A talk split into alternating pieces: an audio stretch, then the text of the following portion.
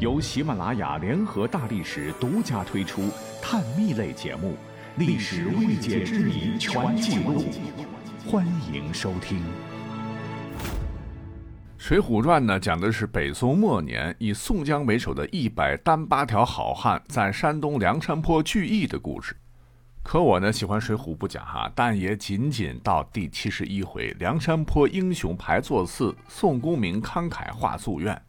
为什么呢？因为书中交代说，当年水泊梁山山顶上立起杏黄旗，替天行道，又铸造兵符印信，选定吉日良辰，杀牛宰马，祭拜天地神明，挂上忠义堂，排定的三十六天罡、七十二地煞的座次。梁山泊是名古聚众，在宋江带领下，各位齐聚山寨的英雄对天盟誓，此生相托，患难相扶。众兄弟姐妹还各自领命，欢笑一堂，大块吃肉，大碗喝酒，快意人生，也将全书推向了一个高潮。而随后的内容，不管是小说还是电视剧，哈，我就有点看不下去了。呃，因为话锋一转，宋江呢却要领着众兄弟跟宋廷谈条件，见好就收，这带着大家伙一同，最终的招了安，摇身一变成了保国护民的官军。其实啊，这是高俅、童贯等贼人采用的借刀杀人之策。梁山好汉劳师远征，征辽、征田虎、征田庆、征方腊，最终一百单八条好汉回到汴京，只剩下了区区的二十七个人。见梁山好汉们势单力孤，便在封官赏爵后不久，对宋江等人下了毒手。宋江、卢俊义分别用毒酒、水银毒死。李逵又被宋江临死时拉去陪葬，吴用、花荣也被托梦在了儿洼自缢身亡，剩余兄弟是散若满天星，也就不到二十个吧，给轰轰烈的水泊梁山起义画下了悲壮萧瑟的句号。很多水浒迷很气愤，特别想知道，若是宋江当初不要官迷，不要妥协，不要招安，继续呢跟腐朽的宋廷对干。那最终梁山的结果会不会是另一番气壮山河的结局？其实啊，细分析一下哈，无外乎有一种可能是水泊梁山人才济济，兵强马壮，依据险峻地势是寨固城坚，谋略得当，战斗力又顽强。那对抗腐朽宋廷，说不定会高歌猛进，汇聚星火燎原，像历史上成功的其他农民起义一样。推翻赵家王朝，建立一个崭新的宋江的宋家王朝，啊，这应该是所有水浒迷们最想看到的大结局。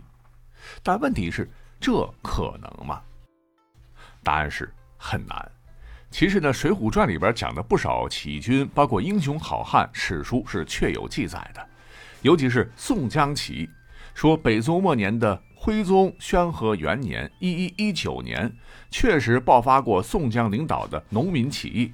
他们聚众三十六人，在梁山坡，率领着吃不饱饭、被社会压榨的贫苦农民、渔民，是攻打和硕、京东东路（今山东青州），一路转战山东、河北，一时间是气势极盛，攻陷十余州县府池，震惊了赵构。而宋徽宗呢，也确实招过安，那亳州知州侯蒙的建议跟宋江和谈，嗯，那肯定不是派高俅这样的高官去和谈的。那历史上宋江正义凛然，断然拒绝。而等到一一二一年的宣和三年二月，宋军调兵遣将，重兵围剿，宋将军抵挡不住，未避锋芒，从沭阳乘船到达海州（今江苏连云港）。五月，好不容易率众登岸，遭海州知州张叔夜伏击，船只被焚，损失惨重。在走投无路的情况下，宋江不得不率众投降，其最终失败。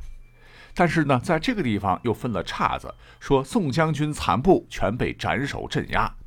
但有说法讲说，朝廷啊再次怀柔招安，宋将军还是跟小说写的差不多，成为了官军中的一部分。但是宋江是否被朝廷派去征剿江南声势更为浩大的方腊起义军，史学界仍有争论。但大部分专家认为可能性较大，并且书中宋江部众史书上也是有零散记载的。如南宋初年，陕西农民起义军首领叫史斌，曾称帝，但义军呢被宋将吴阶击之，退走长安郊外明独镇，为吴阶所伏杀。有学者认为，这个史斌就是九纹龙史进的原型。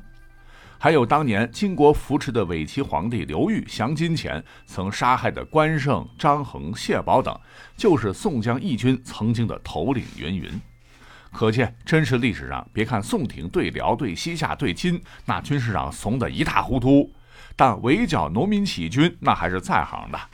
那如果说你是作者施耐庵。作为一部融合真实历史背景的小说，也很可能会在剧情高潮、座次排定、三十六天罡、七十二地煞归位时，会想办法安排宋江众位兄弟受朝廷招安，成为官军这么一出，否则的话很难接得上。你看，若是梁山好汉真跟当年刘邦、朱元璋一样，举起王侯将相宁有种乎这样的一起跟宋廷死磕。最终气势如虹，抢先金国，攻入汴京，开启新朝代。说实话，真的编不下去了哈，太过于复杂。施耐庵不是不想按照大家喜好去写，而是没法写。那他的结局或许才是最接近史料梁山好汉最好的结局。当然，讲到这儿，我有一个斗胆的建议哈，故事若是到了高潮意犹未尽之时，还不如一刀切了哈。到第七十一回，梁山坡英雄排座次，宋公明慷慨画夙愿，断然收住，不再后续，留个念想。我觉得可能是最好的结局，这只是我个人的看法，仅供参考。